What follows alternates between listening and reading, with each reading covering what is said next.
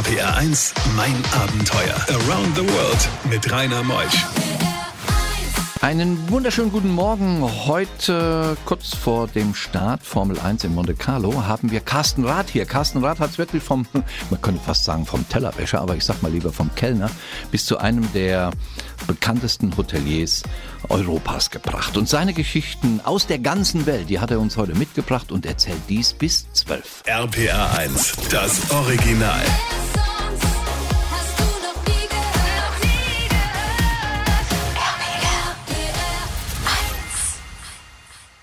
RPR 1, mein Abenteuer mit Rainer Meutsch. Carsten Rath ist heute Morgen mein Gast und äh, Ingo, mein Techniker, hat schon gesagt, Reinhard, letztes Mal hast du gesagt Carsten K.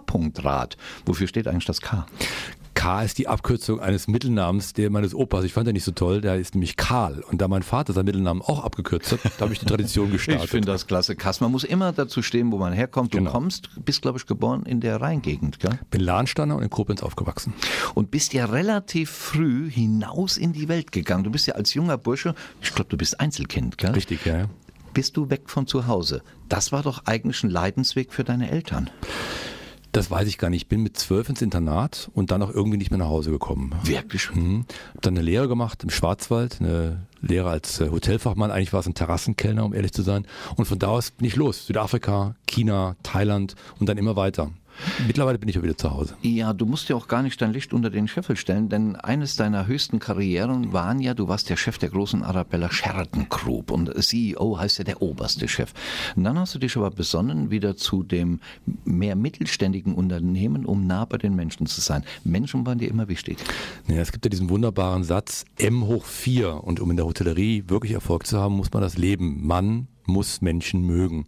Und nachdem ich tatsächlich eine Corporate-Karriere gemacht habe, Rainer, war es mir wichtig, ähm, mal ein Hotel zu bauen, oder dann sind es ja mehrere geworden, das so beides vereint. Auf der einen Seite ähm, die Grandezza der alten Luxushotels modern übersetzt. Also mit einem Anspruch, der den Gast weiterhin im Mittelpunkt statt im Weg stehen lässt, aber eben in der Tradition fortführt, ohne dass die Architektur langweilig ist.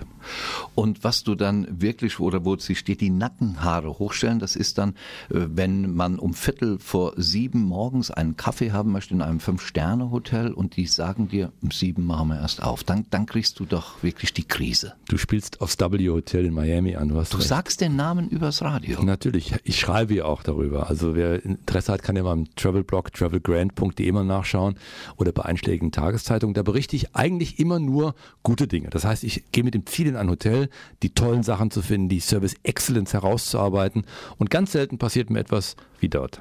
RPR 1, mein Abenteuer. Was war denn passiert, Carsten, in Miami in einem Fünf-Sterne-Hotel? Da muss doch alles klappen. Also, zunächst mal gibt es ein Hotel, das vielleicht eines der besten Hotels der Welt ist. Das ist nämlich das Setai Hotel. Das ist der, direkt am Strand. Und direkt nebendran gibt es ein Hotel mit dem Namen W. Nun, das Hotel kenne ich gut oder die Brand kenne ich gut, weil ich mal damit involviert war. Und W steht für moderne, super Luxushotellerie, aber ähm, jugendlich frisch übersetzt. Und dort habe ich nichts Frisches gefunden. Ich habe nur einen alten Kasten gesehen mit arroganten Mitarbeitern und unhöflichen Menschen. Das hatte nichts mit Luxus zu tun und mit Fünf-Sterne-Hotellerie schon mal gar nichts. Also sollte man sich wirklich, das ist glaube ich auch deine Aussage, im Vorfeld mal auf all diesen Portalen informieren, wie Gäste auf ein Hotel ansprechen? Ja, die Portale geben einen guten Durchschnitt. Auch die Portale lügen und trügen zum Teil natürlich, weil die Menschen, die darauf schreiben, nicht immer ganz ehrlich sind, haben die Portale nichts mit zu tun. Aber ich finde schon, dass es genügend Möglichkeiten gibt, sich kundzutun. Und ähm, nur weil etwas neu ist, ist es noch lange nicht gut. Das ist ein ganz interessanter Spruch. Wir gehen nämlich nachher in neue und in alte Hotels, nach Bali, wir gehen nach New York. Du hast aktuell ein Buch geschrieben, Schluss mit Everybody's Darling. Eigentlich will doch jeder beliebt sein. Ja, bis zur Unkenntlichkeit, bis zur Stromlinienförmigkeit. Ähm, Deine Sendung ist eine Reisesendung. Die letzten, äh, Im letzten Jahr war ich drei Monate, unter, drei Monate unterwegs in Bhutan, Laos, Kambodscha. Und da ist mir die Idee zu diesem Buch gekommen. Ich habe immer wieder Menschen beobachtet, die Selfies schossen, die sich selbst inszenierten und direkt danach wieder schlecht gelaunt waren. Und das ist doch ein Trend in der heutigen Zeit, dass jeder beliebt sein möchte. Bei dem Buch gehe ich dem Wort Beliebtheit mal ein bisschen auf den Grund. Nämlich ich beleuchte den Unterschied zwischen Beliebtheit und Sympathie. Lass mich eine Analogie erstellen. Donald Trump ist sehr beliebt in Amerika, denn mindestens die Hälfte der Menschen haben ihn gewählt. Ob er sympathisch ist, das überlasse ich deinen Hörern. Sein Buch Schluss mit Everybody's Darling. Warum wir besser leben, wenn wir uns nicht mehr für andere verbiegen. Erschienen im Goldeck Verlag. Bei diesen Geschichten hält die Welt den Atem an. RBR1, mein Abenteuer mit Rainer Meutsch. Carsten Rath ist heute Morgen hier, kurz nach halb elf. Carsten, führ uns doch einfach mal in die asiatische Welt. Denn ich weiß, du liebst Asien auch ja. von der Gastlichkeit her, warst viel in Vietnam gewesen und kommst auch gerade wieder aus Thailand zurück. Und zwar aus dem Hotel, wo der Kalmut, der Rainer Kalmut gerne Urlaub macht. Und da sagtest du mir, eine Enklave in Pattaya. Mit Pattaya, da assoziiere ich ganz andere Dinge mit. Das ist ja so ein bisschen ähm, was wirklich schade ist. Pattaya hat ja den Ruf, vor Dingen in Deutschland, ähm, dass es eine Prostituiertenstadt ist. Und natürlich gibt es in Pattaya die Walking Street und die ist bekannt. Aber Pattaya hat eine unglaubliche Historie.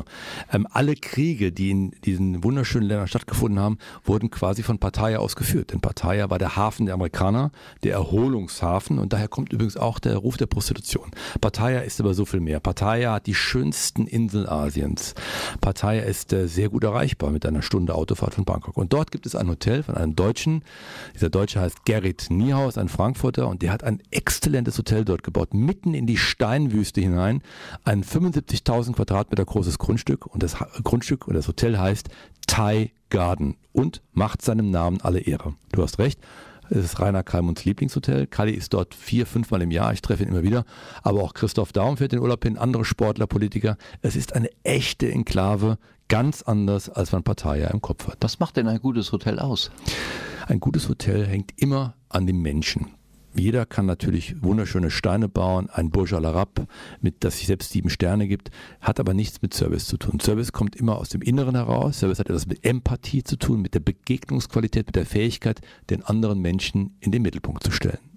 Und es gibt ein Land, wo es im Grundgesetz schon steht, dass jeder Mensch glücklich zu sein hat. In dieses Land führst du uns gleich. RPR1, mein Abenteuer Around the World. Die packendsten Stories von fünf Kontinenten. Ich habe es eben angesprochen. Carsten Rath ist hier, der Buchautor, der Speaker, der Hotelier des Jahres. Aber vom Terrassenkellner hat er es bis dahin dann geschafft. Es gibt ein Land, sagte ich eben, wo es in dem Grundgesetz verankert ist, dass die Menschen glücklich sein sollen oder müssen. Bhutan, du warst dort. Ja, ich war eine ganze Weile in Bhutan und das ist wirklich ein außergewöhnliches Land. Bhutan ist doch nicht mit einem anderen Land zu vergleichen. Und dort gibt es einige Dinge, die dafür sorgen, dass die Menschen anders sind. Ich bringe dir ein Beispiel. In Bhutan gibt es keine Schlachterei. Du wirst nicht erleben, dass dort ein Tier geschlachtet wird. Man darf übrigens auch keinen Fisch fangen. Bhutan hat neun 7000er Berge. Keiner darf aber höher kraxeln, klettern als bis zur Schneegrenze. Warum? Weil sie sagen, lass doch unsere heiligen Berge in Ruhe. Das heißt, es gibt dort einige Gesetze, die nicht dazu gemacht wurden, dass es einem schlechter geht, weil der Kommerz alles hereintreibt, sondern damit es dem Volk besser geht. Bhutan hat 750.000 Einwohner und 10% der Anzahl der Einwohner dürfen als Touristen dieses Land jedes Jahr bereisen und keiner mehr. Sag mal, äh, dieses Wissen, tust du das auch kund, jetzt außer bei mir in mein Abenteuer? Ich ähm, schreibe natürlich drüber in meinem Blog travelgrand.de, da erzähle ich Geschichten aus den Ländern. Die gibt es auch in der Schweiz übrigens, travelgrand.ch. Und in äh, einschlägigen Tageszeitungen habe ich immer die Gelegenheit, diese exotischen Plätze zu beschreiben und zu verbinden mit dem, was Service ausmacht, nämlich die, die Fähigkeit, anderen Menschen etwas Gutes zu tun. RPR 1. RPR 1, mein Abenteuer. Around the World mit Rainer Meusch. Wir gehen in die zweite Stunde in mein Abenteuer mit Carsten Rath, der Mann, der wirklich die Welt kennt, aus einer ganz anderen Ecke Perspektive. Wir bereisen die Welt und wir wohnen in Hotels und er sieht auf viele Dinge kritisch, berichtet in seinem Blog darüber und er ist momentan bei mir, um auch über sein Buch Schluss mit Everybody's Darling zu sprechen. Dieses Buch steht auf der Bestsellerliste in verschiedenen Ländern mittlerweile. RPR 1, das Original.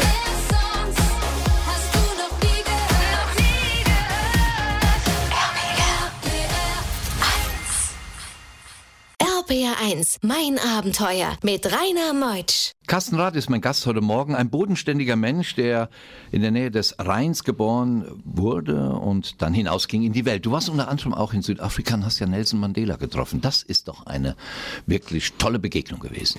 Als Hotelier haben wir häufig die Gelegenheit, besondere Menschen kennenzulernen. Aber das war sicherlich für mich auch eine der spannendsten Begebenheiten. Du hast recht, ich habe vier Jahre in Südafrika gelebt. Damals, als ich dort lebte, habe ich ihn nicht kennenlernen dürfen, denn damals war er noch eingesperrt. Aber einige Jahre später, als ich dann Hotels dort betrieb, hatte ich das, die Gelegenheit, bei einem Golfturnier ihn kennenzulernen. Und äh, das war schon sehr beeindruckend. Außerdem äh, war ich in der ganz glücklichen Situation, einen seiner letzten Geburtstage mit ihm feiern zu dürfen, nämlich der Prinz von Monaco hat eingeladen und dort durfte ich dann tatsächlich neben ihm sitzen. Wenn man so ein namhafter Hotelier wie du warst, du hast ja viele Jahre das gemacht, wen hast du denn noch so als Persönlichkeit mal hautnah erlebt? Also natürlich ist der ähm, ist Name, sind die Namen in der Hotellerie wichtig und viele Geschichten ranken sich darum. Ich halte mich deswegen zurück, weil ich es auch immer eine ähm, Verpflichtung finde, dass wir mit den Namen vorsichtig sind. Aber es gibt einen Namen, den ich dir gerne erzähle, der mich ganz besonders berührt hat und das war Bill Clinton. Bill Clinton kam im, ähm, wenn ich mich recht entsinne, am 23. Mai 1998 nach Berlin. Es war mein erster Staatsgast im Adlon, das ich als Hotelmanager, als erster Hotelmanager öffnen durfte. Und Clinton hat bis das heute Adlon? das Hotel Adlon in Berlin, am Pariser Platz, genau.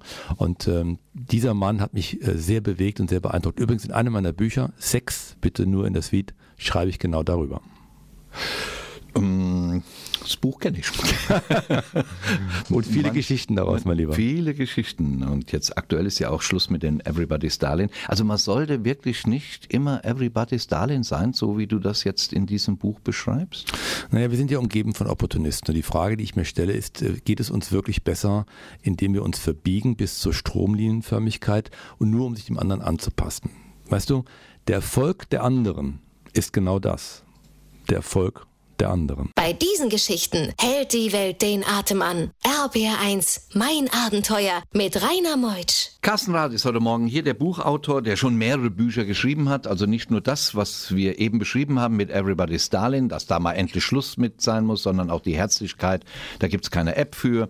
Oder Service Excellence. Es gibt natürlich auch dieses berühmte Buch, das war ja ein Bestseller in Deutschland, Sechs bitte nur in der Suite. Wenn man so ein Buch schreibt, gell, Sechs bitte nur in der Suite, da unterliegst du doch eigentlich permanenten Abmahnungen, oder? In der Tat war das nicht so einfach. Das war mein erstes Buch. Ich war ja völlig unerfahren. Und du hast dann nicht nur ein Lektorat, das also schaut, dass äh, Komma und Grammatik richtig sind, sondern du hast auch ein juristisches Lektorat. Es gibt also einige Geschichten, die ich gerne erzählt hätte. Einige, eine zum Beispiel zu unserem ehemaligen Bundeskanzler Helmut Kohl, dessen Butler ich mal in Peking sein durfte, die aber der Verlag ähm, leider rausgestrichen hat. Gleichwohl gibt es dort in dem Buch wirklich spannende hatten die Geschichten. Angst? Hatten die Angst? Ja, du weißt ja, dass äh, um unseren ehemaligen Bundeskanzler sich dann doch äh, einige juristische äh, Winkelzüge ähm, erstreckt haben, was nicht so doll war. Deswegen haben sie es rausgenommen, aber es gibt viele andere Geschichten von prominenten Menschen, unter anderem von Fergie zum Beispiel, die ich in Südafrika bedienen durfte. Dubai. Dubai ist ja auch so, wenn ich deine Blogs lese, so im, äh, im, in den großen Verlagen, hast ja immer wieder Dubai dir vorgenommen. Liebst du die Stadt oder hast du diese Stadt?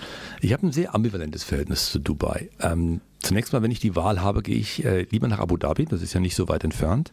Aber Dubai ist ein interessanter Hub. Also erstmal äh, fliegt die Emirates dahin und äh, Antinori, ein, ein, liebenswürdiger Mann, ein liebenswürdiger Mann, hilft mir immer wieder, äh, diese Stadt zu erkunden. Und außerdem ist es natürlich auch eine Stadt, die zwischen den Welten ist. Auf der einen Seite sind die unglaublich digital und weit vorne, auf der anderen Seite haben sie noch Traditionen. Ich habe noch mich nicht entschieden, ob ich es liebe oder hasse. Auf jeden Fall besuche ich sehr häufig. Ja, also ich war dort mit meinem sechsjährigen Enkel im äh, vergangenen Jahr und dann fragte er doch tatsächlich beim Auschecken die Dame, die uns zum Auto führte, der uns zum Flughafen bringen wollte, fragte doch mein Enkel Nico tatsächlich, könnte ich ihre Visitenkarte haben zu eben dieser Dame in Rot? Ich sag, wofür willst du die dann haben? Das sagt mein Enkel zu mir, man weiß nie, wofür man sie mal braucht. RBR1, mein Abenteuer. New York ist ja ein Moloch, über 10 Millionen Einwohner oder über 10 Millionen arbeiten vor allen Dingen dort und weniger leben dort. Da gibt es das Tiffany's. Und es gibt diesen berühmten Hollywood-Film Frühstück in Tiffany's oder bei Tiffany's. Mhm. Du warst dort in dem Schmuckgeschäft und hast eine ganz interessante Geschichte mitgebracht. In der Tat bieten die jetzt Frühstück an. Ich habe mich immer gefragt, warum die das nicht längst als Marketing-Tool eingesetzt haben.